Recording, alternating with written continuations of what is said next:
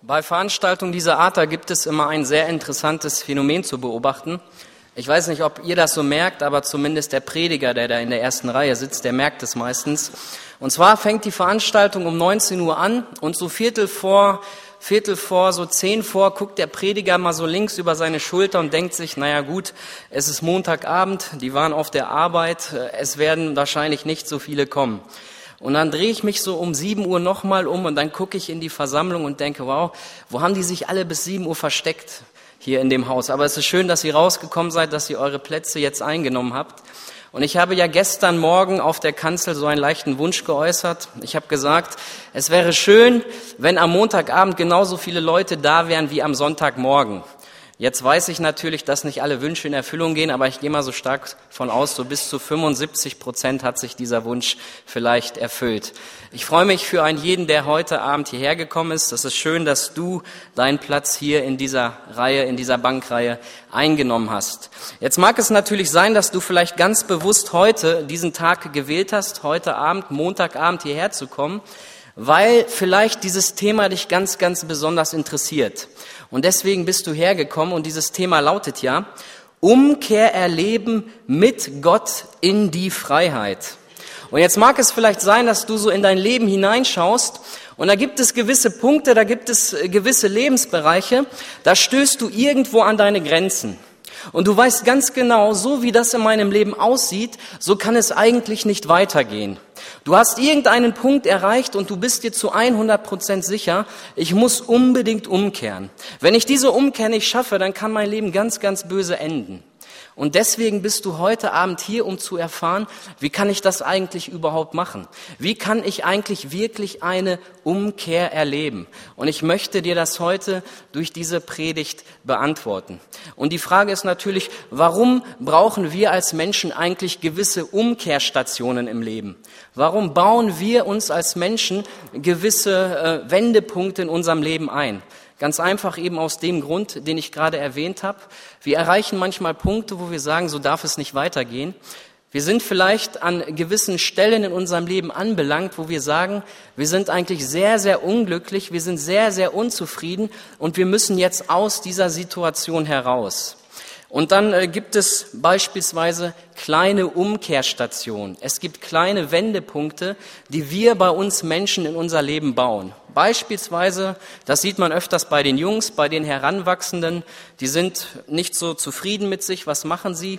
Den Leib, den Gott ihnen geschenkt hat, den möchten sie jetzt renovieren, also gehen sie ins Fitnessstudio. Das machen sie dann so ein, zwei Jahre, drei, vier Jahre vielleicht. Dann stellen sie sich vor den Spiegel und denken, wow, ich habe so einen kleinen Wendepunkt in meinem Leben erreicht. Ich glaube, es hat sich irgendwas bewegt in meinem Leben. Ich glaube, es hat sich irgendetwas verbessert. Und die Frauen machen das nicht, also sie sollten eigentlich keine Gewichte schleppen, das steht denen nicht so. Aber die Frauen machen etwas anderes, sie geben ihrem Äußeren einen völlig neuen Look. Jetzt habe ich ein Wortspiel auf Englisch und Deutsch gemacht. Look und Äußeres ja dasselbe. Äh, hättet ihr vielleicht nicht gemerkt, wenn ich es erwähnt hätte. Gut, die Frauen, die Frauen geben ihrem Äußeren einen neuen Look. Beispielsweise kaufen sie sich neue Kleider. Sie äh, sehen völlig anders aus und sie haben einen Vorteil im Gegensatz zu mir. Sie können viel mit der Frisur machen. Und das tun sie dann auch meistens. Und dann ist es manchmal sehr oft so, dann hat man irgendwo eine Frau gesehen, die kennt man schon ganz lange. Auf einmal steht die vor einem und man erkennt sie eigentlich gar nicht, weil sie sich vom Äußeren völlig verändert hat. Das heißt also, man hat sich einen kleinen Wendepunkt gegeben, man hat irgendwo eine gewisse Umkehr gemacht, man wollte nicht mehr so ein graues Mäuschen sein und man wollte sich mehr der Welt öffnen und hat gedacht, wow, wenn ich das tue, kann es sein, dass es mir vielleicht irgendwie besser geht. Und das scheint vielleicht erstmal so zu stimmen, wenn man in den Spiegel schaut wenn die anderen vielleicht einen noch Komplimente machen und denkt man, okay, es hat sich ja doch jetzt irgendwas in meinem Leben geändert. Ich habe irgendwie eine Umkehr geschafft. Dann gibt es natürlich Menschen, die sind mit solchen Kleinigkeiten nicht zufrieden. Die wollen etwas radikalere Schnitte in ihrem Leben machen. Beispielsweise gibt es manch einen, der sagt, weißt du, mein Leben mit der Arbeit, die ich schon jahrelang mache, dieses Leben ist eigentlich ziemlich trostlos. Und ich möchte diese Straße nicht so weiterfahren in meinem Leben. Ich möchte jetzt eine Umkehr machen. Und dann schmeißt manch einer seinen Beruf hin, vielleicht sogar im hohen Alter, und sagt sich, ich möchte noch mal eine neue Ausbildung machen oder ich möchte ein Studium machen. Das habe ich mir damals schon als junger Mensch gewünscht, aber sind einige Dinge dazwischen gekommen und ich will dieses Leben, so wie es jetzt ist, nicht mehr weiterführen. Ich möchte eine Umkehr haben. Ich möchte weg von diesem äh, Leben, in dem ich mich äh, so befinde und möchte meinem Leben eine neue Richtung geben. Und dann gibt es manch einen, der sagt, weißt du, ich möchte jetzt mal alles Alte abbrechen, was ich aufgebaut habe. Ich werde meinen Beruf aufgeben, ich werde mein Haus verkaufen, ich lasse alles Alte hinter mir, ich ziehe an einen völlig neuen Ort und ich werde dort, dort neu anfangen. Ich möchte einen Neustart in meinem Leben wagen. Und dann gibt es manche, die sagen, weißt du, als ich damals immer so die Filme angeschaut habe, die Ehe war immer perfekt. Aber ich muss feststellen, dass das im realen Leben eigentlich gar nicht so ist. Und ich möchte jetzt eine Umkehr machen von meiner Ehe. Ich werde meinen Partner verlassen und ich werde mir etwas Neues aufbauen. Ich werde mir einen neuen Partner suchen und ich weiß, dass es ganz bestimmt viel besser sein wird als in der ersten Ehe, die ich da angefangen habe. Und wisst ihr, was das Problem bei dem Ganzen ist? Bei diesen ganzen Wendepunkten, die man in seinem Leben einbaut, bei diesen ganzen Umkehrstationen, die man hat, man nimmt alles Alte mit man dreht sich um 360 Grad und wer sich um 360 Grad dreht, der muss feststellen, man ist eigentlich nicht im Leben weitergekommen.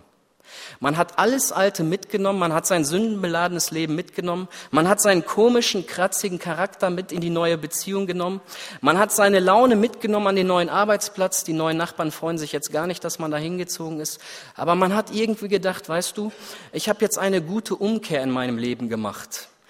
Das scheint auch erstmal so zu sein.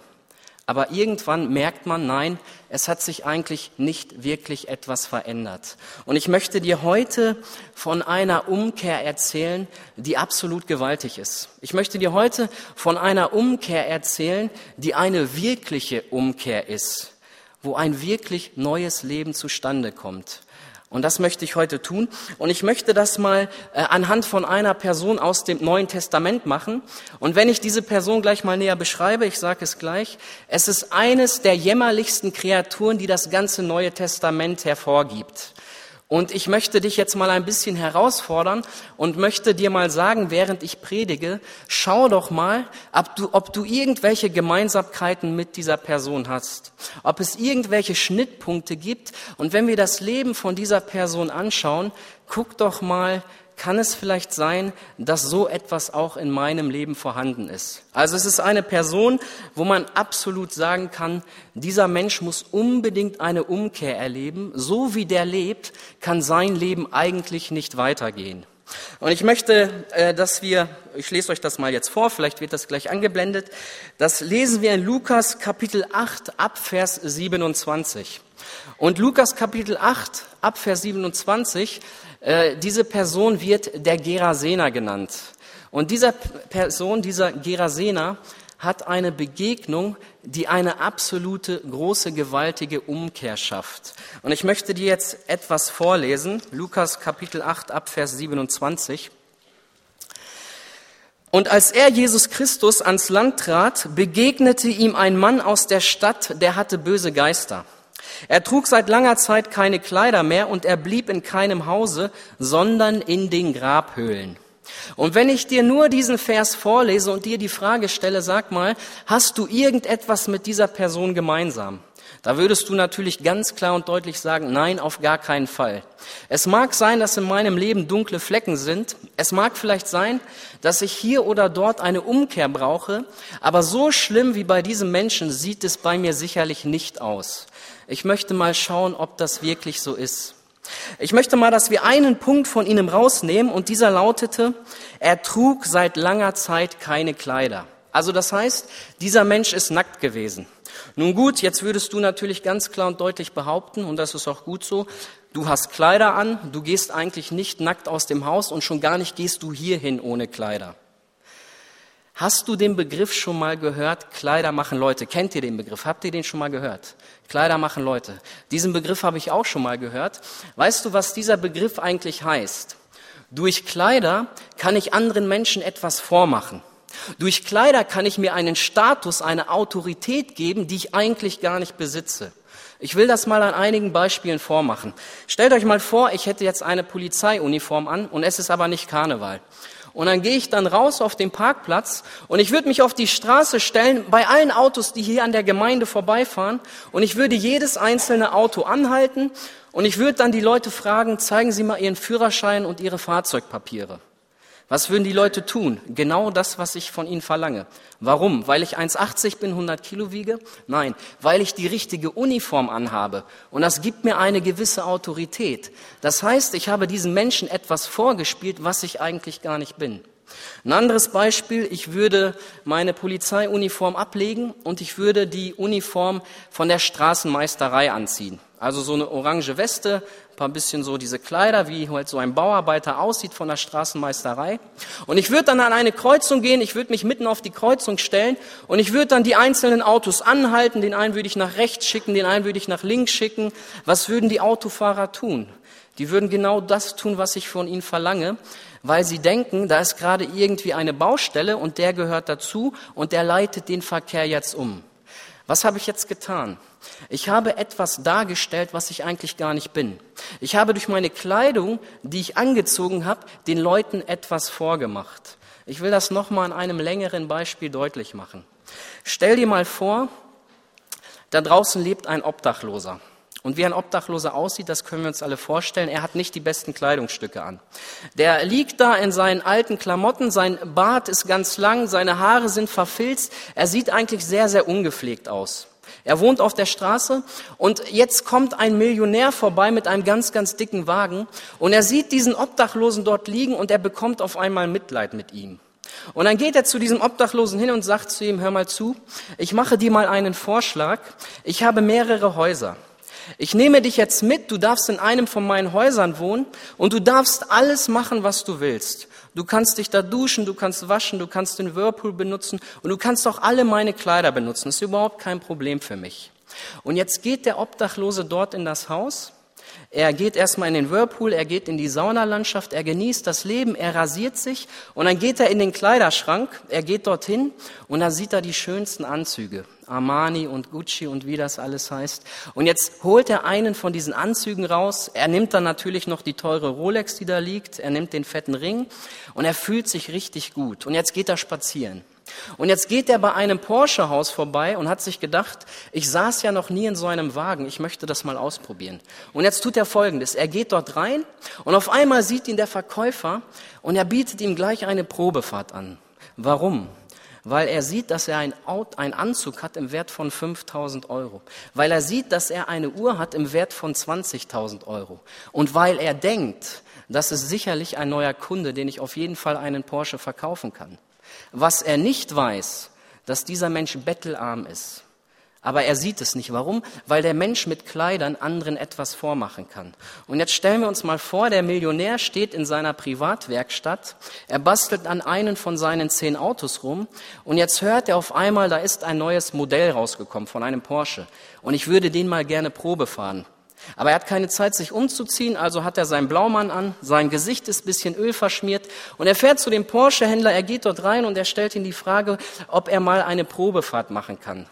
Und dann sagt der Porsche-Händler zu ihm, er schaut ihn von oben bis unten an und sagt, du kannst dich vorne hinstellen mit fünf Meter Abstand vor der Scheibe und du kannst dir die Modelle mal anschauen. Aber ich gebe dir sicherlich nicht einen Schlüssel. Warum?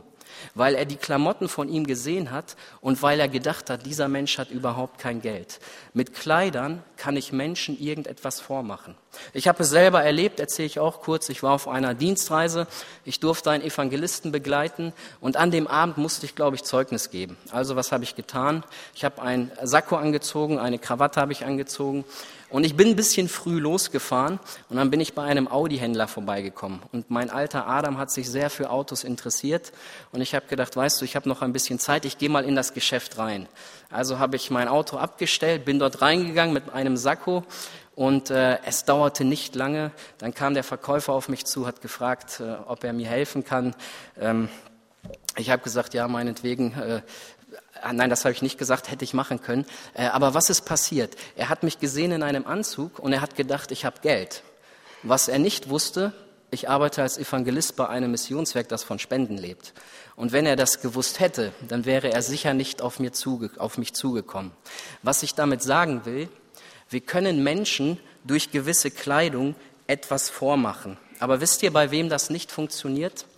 Es funktioniert nicht bei Gott. Die Bibel sagt ganz klar, Gott weiß alles von uns und wir können Gott nichts vormachen. Du kannst hier etwas Wunderbares darstellen. Du kannst beispielsweise einen wunderbaren, treuen Ehemann spielen. Das tust du, indem du morgens deiner Frau einen netten Begrüßungskuss gibst. Das tust du, indem du zu deiner Frau sagst, du hast leckeres Essen gemacht. Und das tust du, wenn du von einer Geschäftsreise zurückkommst und deiner Frau ein Geschenk mitbringst. Und was denkt deine Frau? Du liebst sie wirklich und du bist ein toller Ehemann. Was deine Frau nicht weiß, dass du noch andere Frauen hattest, als du auf der Geschäftsreise warst. Du hast einen Anzug eines treuen Ehemanns angezogen und du hast deiner Frau etwas vorgespielt. Kleider machen Leute. Und dieser Mensch hatte keine Kleider. Und die Bibel sagt, wir werden einmal nackt vor Gott stehen und wir werden Gott nichts vormachen können. Ich möchte einen Vers mal vorlesen aus Prediger 12, Vers 14 und dieser Vers lautet, denn Gott wird alle Werke vor Gericht bringen, alles, was verborgen ist, es sei gut oder böse. Das ist sehr interessant, oder? Die Bibel sagt jetzt ganz klar, es gibt einen Gott, den kannst du nichts vormachen. Es kann sogar sein, dass du der Gemeinde etwas vormachst. Du kannst den Anzug eines frommen Christen anziehen. Das heißt konkret, dass du bei jeder Veranstaltung, die diese Gemeinde macht, dass du bei jeder Veranstaltung dabei bist. Wenn es um das Gebet geht, bist du dabei, du sagst sogar dein Amen. Wenn es um die Bibelstunde geht, bist du dabei, du gibst vielleicht nach einen Kommentar und du bist eigentlich immer dabei. Aber was niemand weiß, du steckst ganz, ganz tief in Sünde. Und eigentlich weißt du, dass du ein Gefangener der Sünde bist. Und eigentlich weißt du, dass du eine Umkehr brauchst. Aber du spielst anderen Leuten etwas vor. Das kann man ganz gut. Wisst ihr, wie lange ich das gemacht habe? Ich habe es vier Jahre in meiner eigenen Gemeinde gemacht. Ich stand auf der Kanzel, ich habe gepredigt, war kein Problem. Die Leute kamen zu mir, danke fürs Wort und wie man das dann alles so sagt nach der Predigt. Und was die nicht wussten, ich habe ganz, ganz tief im Schlamm der Sünde gesteckt. Aber ich konnte das alles überspielen. Ich war bei den Veranstaltungen dabei, ich habe gebetet. Und das Interessante war, ich habe pro Tag fünf, sechs, sieben, acht Kapitel in der Bibel gelesen. War alles kein Problem. Ich habe Leuten von Jesus erzählt. Ich habe anderen Menschen das Evangelium weitergepredigt. Ich habe den Anzug eines frommen Christen angezogen. Es gab aber ein ganz, ganz großes Problem dabei. Es gab nämlich einen, der wusste, dass es nicht so ist. Und vor diesemjenigen, vor diesem Gott, wird jeder einzelne Mensch sich einmal verantworten. Und alles, was du hier verstecken konntest, vor dem Finanzamt, vor deinen Eltern vielleicht, vor der eigenen Ehefrau, vor der Gemeinde, all das, so sagt uns die Bibel, wird einmal im Gericht Gottes offenbar. Warum? Weil wir dort keine Kleider haben werden. Du wirst keine Kleider mit großen Taschen haben, wo du irgendwelche Lügen verstecken kannst, alles wird vor Gott und im Gericht Gottes offenbar. Es gibt keine einzige Tat und keinen Gedanken, der nicht irgendwo aufgeschrieben ist. Die Bibel sagt es ganz klar. Und diese eine Sache haben wir mit dieser Person gemeinsam. So schlecht es auch aussieht, diesen einen Punkt haben wir mit Sicherheit mit ihm gemeinsam. Wir haben keine Kleider. Alles wird einmal offenbar. Ich möchte ein Beispiel aus meiner Ausbildung erzählen. Ich habe Holzmechaniker gelernt. Und meine Aufgabe bestand darin, die Stuhlschalen richtig sauber zu schleifen, weil sie danach zum Lackierer mussten. Und äh, jeder, der sich damit auskennt, der weiß ganz genau, wenn Stuhlschalen lackiert werden sollen, dann müssen sie ganz, ganz sauber sein. Es darf kein Fleck dort zu finden sein, es darf kein Leim dort zu finden sein, weil man das alles nachher sieht, wenn der Lack drauf ist. Naja, so habe ich fröhlich meine Arbeit gemacht. Ich habe da rumgeschliffen, war Akkordarbeit, habe mich ein bisschen beeilt. Und ich dachte, das wäre eigentlich ganz gut, was ich da gemacht habe. Bis dann irgendwann mal der Personalchef zu mir kam und zu mir gesagt hat, Christian, Herr, nein, Herr Kutsch, er hat mich nicht geduzt, ich ihn auch nicht. Und er sagte zu mir, Herr Kutsch, wir gehen mal zum Lackierer rüber. Der war gleich nebenan. Und dann sind wir rübergegangen. Der Gang dahin war ganz unangenehm. Was willst du mit deinem Personalchef groß reden? Und dann sind wir dorthin gekommen und dann zeigte er mir die Stuhlschalen, die ich da gemacht habe. Die waren schon lackiert. Und nachdem es lackiert wurde, hat man gesehen, wie ich gearbeitet habe. Und das war nicht gut. Ich habe gedacht, es war gut, aber es war nicht gut. Und es kam alles raus beim Lackierer. Und ich habe auf meinem Arbeitsplatz zwei Halogenscheinwerfer, einmal rechts oben, einmal links oben. Und dann habe ich Folgendes gemacht. Dann habe ich diese Stuhlschalen sauber gemacht und dann habe ich die Stuhlschalen angehoben und habe sie an das Licht gebracht, an diese Halogenscheinwerfer und habe drauf geschaut. Und dann habe ich diese ganzen Flecken gesehen. Dann habe ich diese ganzen Flecken gesehen, wo ich gedacht habe, ich habe es ja eigentlich gut gemacht. Aber je näher ich zum Licht gekommen bin, desto mehr habe ich diese Flecken gesehen. Und das ist das, was die Bibel uns sagt. Die Bibel sagt im 1. Korinther 4, Vers 5, der auch ans Licht bringen wird, was im Finsteren verborgen ist. Der auch ans Licht bringen wird, was im Finsteren verborgen ist. Du kannst alles verstecken, ist überhaupt kein Problem. Es kommt ein Tag, da kommt sowieso alles raus. Wir haben keine Kleider. Wir stehen einmal nackt vor Gott. Völlig offenbar. Nichts können wir verstecken und für alles werden wir gerichtet. Und dieser eine Punkt, wir haben keine Kleider, dieser eine Punkt, den haben wir mit dieser komischen, jämmerlichen Gestalt aus dem Neuen Testament auf jeden Fall gemeinsam. Wir haben keine Kleider.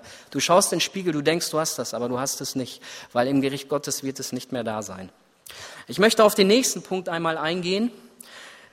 Er blieb in keinem Hause. Also er hatte keine Kleider und er blieb in keinem Hause. Weißt du, was ein Haus bedeutet? Ein Haus bedeutet Schutz. Ein Haus bedeutet Geborgenheit. Ein Haus bedeutet Ruhe. Und ein Haus bedeutet Frieden. Ich denke, wenn du hart gearbeitet hast, acht Stunden am Tag, was tust du dann, wenn Feierabend ist? Du freust dich, dass du nach Hause kommst weil du dort Ruhe hast, du hast dort Frieden, du hast eine Geborgenheit und das ist eine Heimat, die man hat. Und momentan ist es in Deutschland so, dass viele Menschen ihre Heimat verlassen haben, dass viele Menschen ihre Heimat aufgrund eines Bürgerkrieges verloren haben und die haben das alle nicht und die kommen alle nach Deutschland und die suchen eine Heimat, die suchen eine Geborgenheit. Und ein Mensch, der nicht bei Gott ist, ein Mensch, der nicht bei Gott ist, der hat keine Heimat, der hat keine Ruhe der hat keinen Frieden und der hat keine Geborgenheit. Und der Kirchenvater Augustinus, der hat das sehr interessant erkannt und er hat Folgendes gesagt. O Gott, du hast uns für dich geschaffen und unsere Herzen sind unruhig, bis sie Ruhe finden in dir. Unsere Herzen sind unruhig, bis sie endlich mal Ruhe finden in dir. Und es mag sein, dass hier Leute sitzen, die den Namen von Jesus Christus kennen.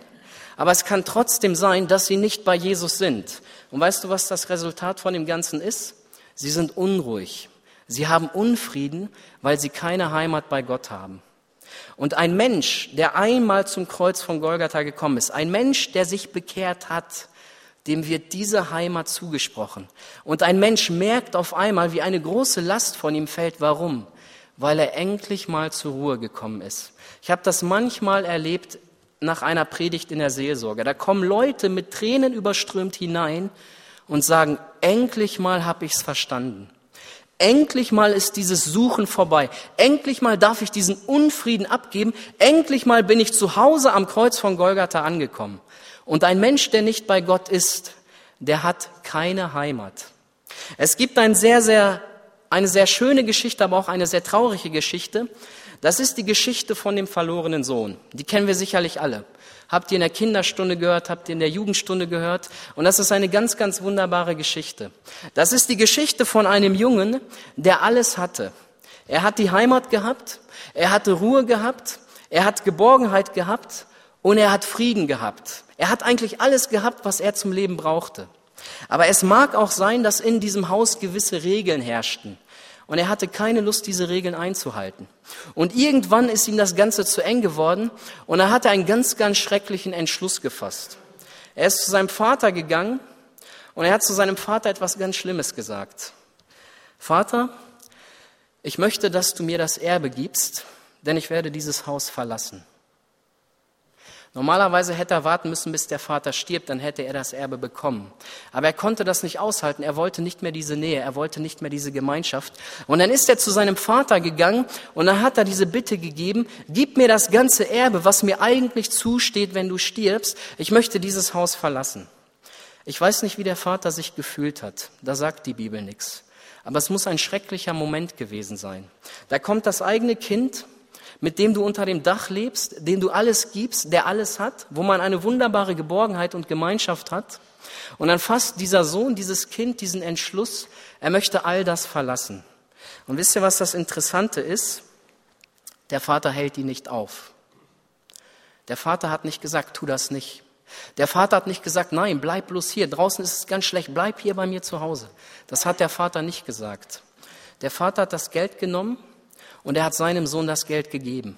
Und dann stand er an der Türschwelle und dann musste der eigene Vater sehen, wie der Sohn sich ins Unglück stürzt.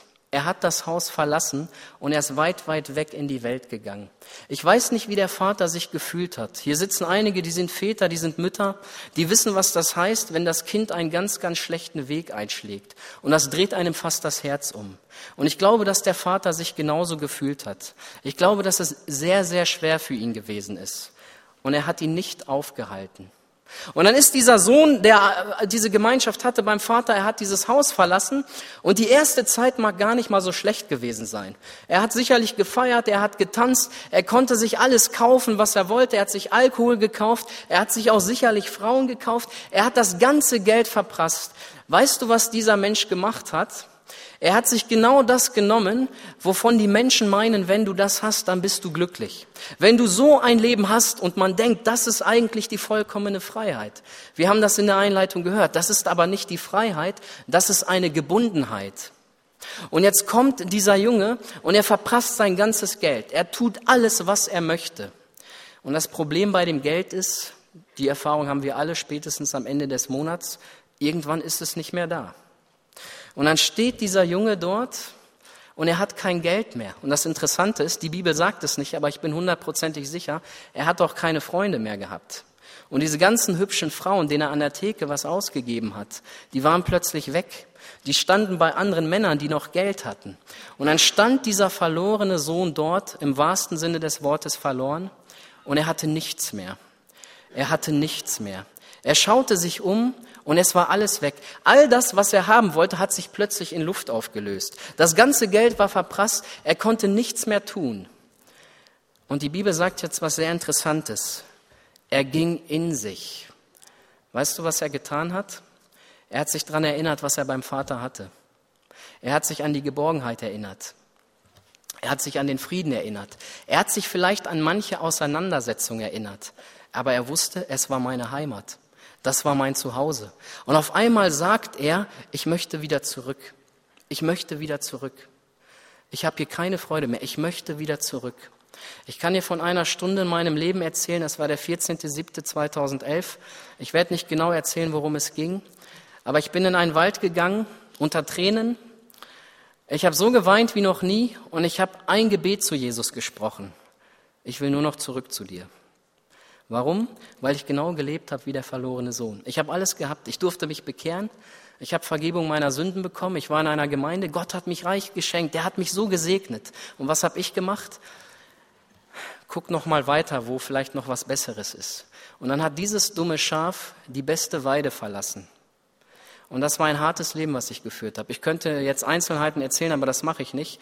Aber es ist schlimm gewesen. Und dann kam irgendein Zerbruch in meinem Leben. Ich saß dort bei den Schweinen, genau wie der verlorene Sohn. Und dann kam ein absoluter Zerbruch in meinem Leben. Ich war so verzweifelt, ich konnte nichts mehr tun. Und ich habe nur noch geweint, ich bin in den Wald gegangen, ich habe ein Gebet gemacht. Ich will nur noch zurück zu dir. Ich will nur noch zurück zu dir. Und genau so ging es diesem verlorenen Sohn. Er schaut in sein Leben, er hat gesehen, was er alles verlassen hat. Und jetzt hat er sich gedacht, weißt du, ich möchte zurück zu meinem Vater. Aber ich muss gar nicht an der gedeckten Tafel sitzen. Ich muss gar nicht wieder in mein altes Zimmer. Es reicht mir, wenn ich dort irgendwo bei dem Viech sitze und irgendwas von dem Essen der Viecher abkriege. Das reicht mir völlig. Ich will nur noch zurück zu meinem Vater.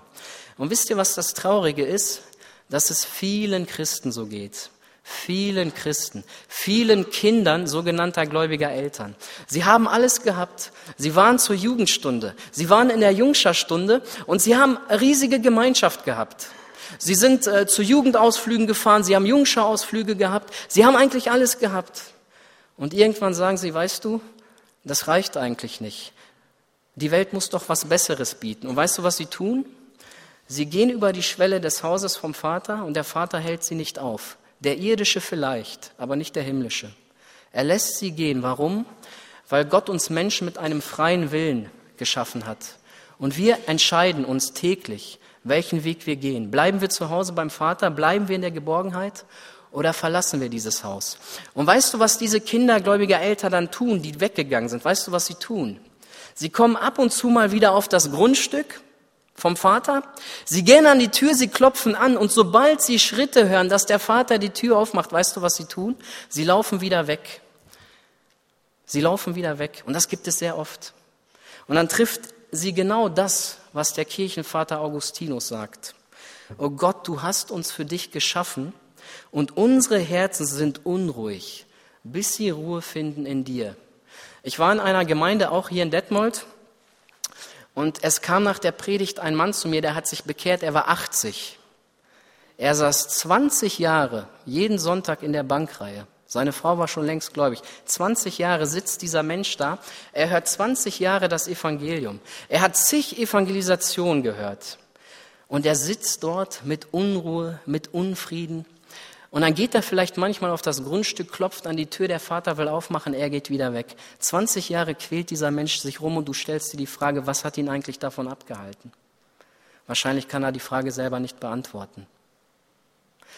Der verlorene Sohn kam zurück und wisst ihr, was das Schönste an dieser Geschichte ist? Der Vater hätte ja Folgendes machen können. Der Vater hätte sagen können, weißt du, ich habe dir das doch gleich gesagt, was passiert. Ich habe dich mal so richtig auf die Schnauze fallen lassen. Und jetzt kommst du wieder zu mir. Okay, du kannst zurückkommen, aber du kriegst das letzte Zimmer in der Ecke und wehe, du erhebst dich noch einmal in meinem Leben. Wehe, du sagst noch irgendetwas gegen mich. Du kannst sofort wieder die Klamotten packen. Das tut der Vater nicht. Weißt du, was er tut? Er steht an der Schwelle des Hauses er schaut auf den Horizont in der Hoffnung, dass sein Sohn irgendwann mal zurückkommt. Er steht jeden Abend dort. Er sieht, wie die Sonne untergeht. Er sieht irgendeinen Schatten ganz, ganz weit hinten und tief in seinem Herzen wünscht er sich, hoffentlich ist das mein Kind, das wieder zurückkommt. Und dann kommt dieser reumütige Sünder er geht diesen Weg zum Vaterhaus und er weiß nicht, wie der Vater reagiert. Er weiß es nicht. Er geht mit einem tief gebeugten Herzen. Er rennt gar nicht mit voller Freude zurück. Er weiß ganz genau, ich kriege sicherlich Ärger. Kennen wir die Situation, wenn wir in der Schule mal eine Sechs bekommen haben? Ich kannte die sehr oft. Mathe war nie meine Stärke. Es war ein ganz blödes Gefühl, mit dieser Arbeit in der Schultonne nach Hause zu gehen. Ich bin nicht voller Freude nach Hause gegangen. Es war ein ganz blödes Gefühl. Und jetzt kommt dieser Sohn, das ganze Geld versoffen, alles weggehauen mit Huren und sonst was, ein richtig blödes, dummes Leben geführt, das ganze Erbe vom Vater verprasst. Und dann kommt er dort, sieht das Haus von ferne, kommt immer näher. Und wisst ihr, was der Vater tut? Er sieht seinen Sohn und er tut etwas, was ein Mensch vor tausenden von Jahren im Orient niemals getan hätte. Er rennt seinem Sohn entgegen. Gewaltig, oder? Er rennt seinem Sohn entgegen. Er macht ihm keine Vorwürfe. Er rennt seinem Sohn entgegen, er geht zum Knecht und sagt, hol das beste Gewand, schlachte das Vieh, wir haben ein Fest zu feiern. Wir haben ein Fest zu feiern. Was für ein Fest haben wir zu feiern? Dieser mein Sohn war tot, aber er ist lebendig. Er war verloren, aber er ist zurückgekommen. Er hat den Weg nach Hause gefunden. Er hat den Weg nach Hause gefunden. Und dieser Mensch, so steht es, er blieb in keinem Hause. Er blieb in keinem Hause. Er blieb in keinem Hause, sondern er blieb bei den Grabhöhlen. Das ist der dritte Punkt, den ich von diesem Garasener Mann nehmen möchte. Er hatte keine Kleider, er blieb in keinem Hause, sondern bei den Grabhöhlen. Weißt du, was der Mensch gesucht hat eigentlich? Er hat eigentlich den Tod gesucht. Er hielt sich in der Nähe des Todes auf. Und jetzt sagt uns die Bibel Folgendes, dass ein Mensch, der keine Vergebung der Schuld durch Jesus Christus hat, dass er in den Augen Gottes tot ist. Das heißt, wenn dieser Mensch stirbt, so sagt uns die Bibel, das sage nicht ich, das sagt die Bibel, dann gibt es nur zwei Wege. Entweder du kommst in die größte Herrlichkeit beim Herrn, weil deine Schuld vergeben ist, oder du gehst auf ewig verloren. Und jetzt stell dir mal die Situation vor von einem Menschen, der keine Vergebung seiner Schuld hat. Er steht jeden Tag, jede Sekunde seines Lebens in der Gefahr, auf ewig verloren zu gehen. Jede Sekunde seines Lebens steht er in der Gefahr, auf ewig verloren zu gehen. Und das ist der dritte Punkt. Er hielt sich in der Nähe des Todes auf. Ich möchte mal ein Beispiel dazu nennen. Stell dir mal Folgendes vor. Da ist ein junger Mann, gerade 18 Jahre, er hat seinen Autoführerschein. Und jetzt kriegt er ein bisschen Geld von seinem Vater und jetzt darf er sich ein Auto kaufen. Nun, er hat nicht viel Geld, er klappert einige Autohändler ab und jetzt sieht er einen wunderschönen roten Sportwagen. Er schaut auf den Preis, er kann es gar nicht glauben, dass der Wagen so günstig ist und genau so viel Geld hat er gerade im Portemonnaie. Also was tut er? Er geht hin zum Autohändler, er legt das Geld auf den Tisch und er kauft jetzt diesen Wagen. Und was machen Jungs, die gerade 18 sind, ein Führerschein? Sie suchen die nächste Autobahn. Noch dürfen wir schnell fahren dort. Das ändert sich vielleicht auch bald. Und dann macht der Junge das. Er nimmt sich dieses Auto, er fährt auf die Autobahn und er fährt so schnell, wie es geht. Und er fährt, er fährt, er fährt und er merkt die ganze Zeit, wie sein Handy klingelt. Und er schielt so drauf und er sieht, es ist der Autohändler. Und er denkt sich, oh Mann, der Autohändler merkt sicherlich, dass er einen großen Fehler gemacht hat. Der Wagen müsste eigentlich 10.000 Euro mehr kaufen. Also hat er das ignoriert. Er hat nicht mehr draufgeschaut. Aber er hörte die ganze Zeit noch den Klingelton. Irgendwann hat er das mal weggedrückt, hat es weggelegt, aber er hörte immer noch diese Vibration von dem Handy. Und irgendwann hat er die Schnauze so voll gemacht, hat, er hat das Handy komplett aus, ins Handschuhfach und er hat es nicht mehr gehört. Das heißt, er konnte nichts mehr hören. Und er fuhr mit dem Auto, er fuhr mit dem Auto und der Nachteil einiger Sportwagen ist, sie schlucken viel Sprit und dann musste er zur nächsten Tankstelle fahren. Und dann fuhr er auf die Tankstelle, er wollte sich den Wagen voll tanken, er wollte gerade weiterfahren, auf einmal kam der Tankwart und sagte, sag mal, ist das dein Auto? Ja, komm mal mit nach vorne. Und dann stellt dieser junge Mann sich vor das Auto und er sieht, wie der halbe Motor schon fast auf dem Boden hängt. Es war unten alles durchgerostet. Das sah alles wirklich sehr schön aus. Aber wisst ihr, was das Interessante ist? Der Tod fuhr die ganze Zeit mit. Und dann sagte dieser junge Mann, hätte ich das gewusst, ich wäre niemals in das Auto gestiegen. Warum? Weil der Tod die ganze Zeit mitgefahren ist. Und genau so geht es einem Menschen, der keine Vergebung der Schuld hat. Der ewige Tod ist die ganze Zeit dabei. Er ist ständig dabei und man kann nichts dagegen tun. Ich habe ein Gesicht von einem Bekannten, äh, aus meinem Bekanntenkreis ein Gesicht jetzt vor mir. Er hat immer was gegen Gott gesagt. Er war nie damit einverstanden. Er fand das immer lächerlich. Und an einem Tag wurde ihm ein bisschen schlecht, ein bisschen übel. Er geht auf Toilette. Er kommt zurück, er setzt sich auf die Couch. Der Fernseher lief und irgendwann mal kam die Frau, weil ihr das ziemlich lange vorkam, dass er dort saß.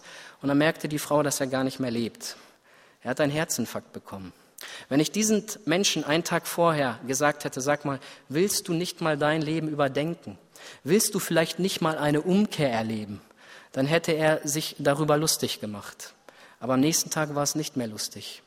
Am nächsten Tag war es todernst.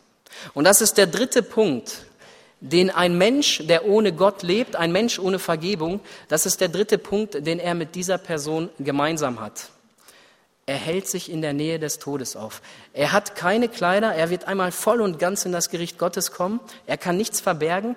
Er blieb in keinem Hause, er hat keine Heimat, weil er keine Ruhe bei Gott hat, weil er immer noch in Sünde lebt.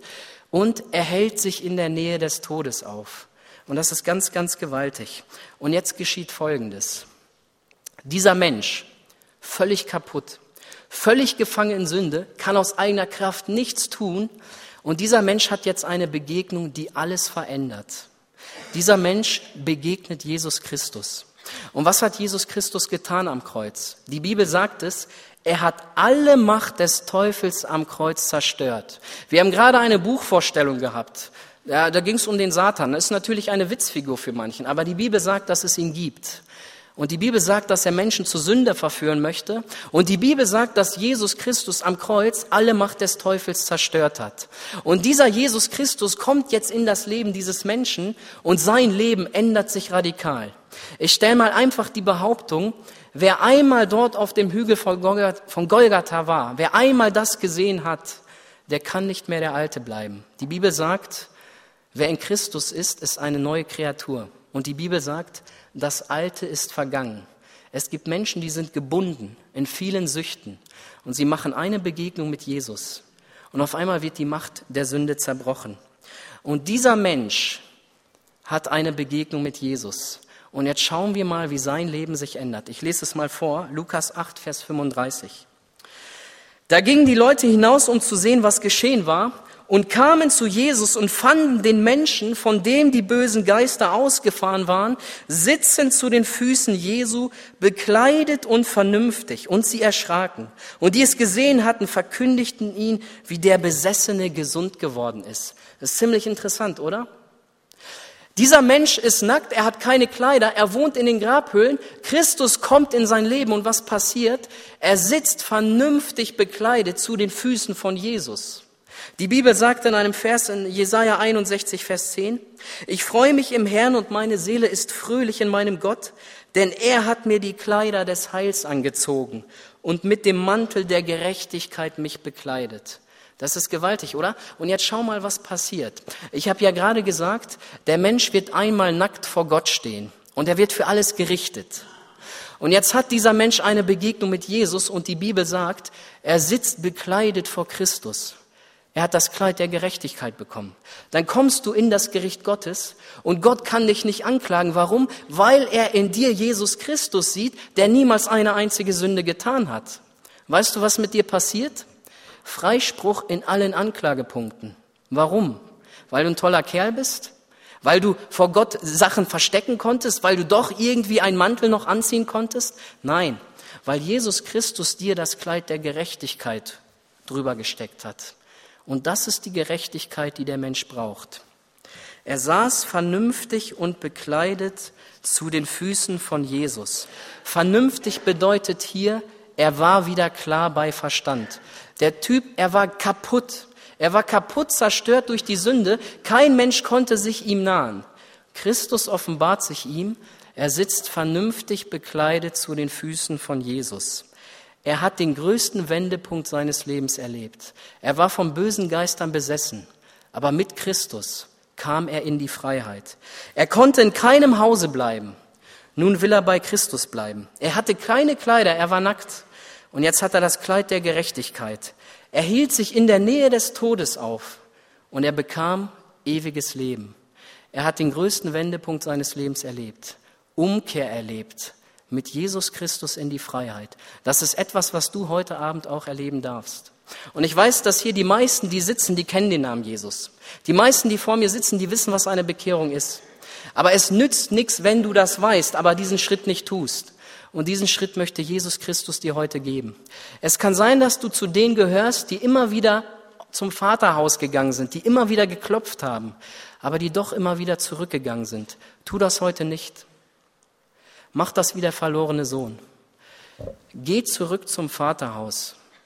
Und er steht dort und läuft dir entgegen. Aber das, was der Vater möchte, Du musst selber zurückkommen. Der Vater stand an der Schwelle, er hat gewartet, er hat Ausschau gehalten. Wann kommt mein verlorener Sohn wieder zurück nach Hause? Nach Hause kommen musst du selber, aber er steht dort und wartet auf dich. Du darfst heute den größten Wendepunkt deines Lebens erleben. Du darfst heute Umkehr erleben. Und ich sage dir noch was, das habe ich gestern auch gesagt. Bei dieser Veranstaltung geht es nicht um mich. Es geht nicht um das Missionswerk Bruderhand und es geht auch nicht um diese Gemeinde. Es geht ganz persönlich um dich. Es geht ganz persönlich um dich. Und ich weiß, dass dieser Schritt mit der Sünde zum Kreuz schwer ist. Das war ein ganz, ganz schwerer Schritt für mich. Es war ein Stück weit Überwindung. Aber wisst ihr, was das Schöne ist? Der Herr Jesus hängt am Kreuz und sagt, kommt her zu mir alle, die ihr mühselig und beladen seid. Der Herr Jesus sagt, ich werde niemanden von mir stoßen, der zu mir kommt. Aber kommen musst du selber. Er hat vor 2000 Jahren bewiesen, dass er dich liebt. Er hat vor 2000 Jahren gezeigt, ich bin dort, komm zu mir. Aber diesen Schritt musst du selber tun. Und ich kann auch sagen, dass es manchmal enttäuschend ist. Ich rede jetzt nicht von dieser Veranstaltung, ich rede von anderen. Du weißt ganz genau, da sitzen Leute in der Versammlung, die sind nicht bekehrt. Die werden auf ewig verloren gehen. Wenn sie dieses Gemeindehaus verlassen und sterben, sie kommen nicht in der Herrlichkeit bei Gott an. Und die sitzen in der Reihe, die hören sich das Ganze an, sie kommen am nächsten Tag wieder, sie kommen am übernächsten Tag wieder, aber es lässt sie irgendwie kalt. Sie kommen mit der Sünde hierhin und sie fahren mit ihrer Sünde wieder nach Hause. Weißt du, was Jesus sagt? Komm mit deiner Sünde doch zum Kreuz.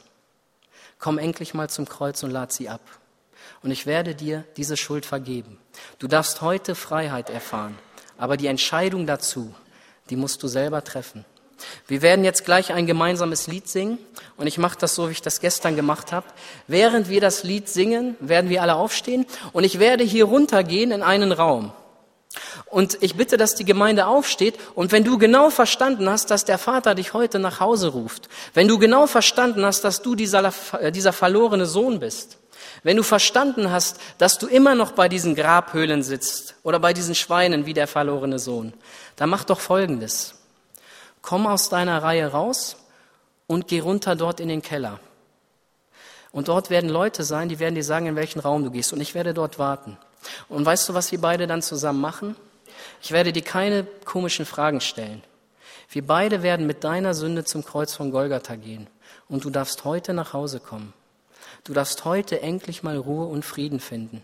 Du darfst heute vernünftig bekleidet zu den Füßen Jesu sitzen und du musst nicht mehr davonlaufen. Du darfst heute an die Tür des Vaters klopfen. Er wird die Tür aufmachen, aber du brauchst nicht mehr zurück. Du kannst in das Haus reingehen. Das kannst du heute tun. Aber die Entscheidung dazu, die musst du selber treffen.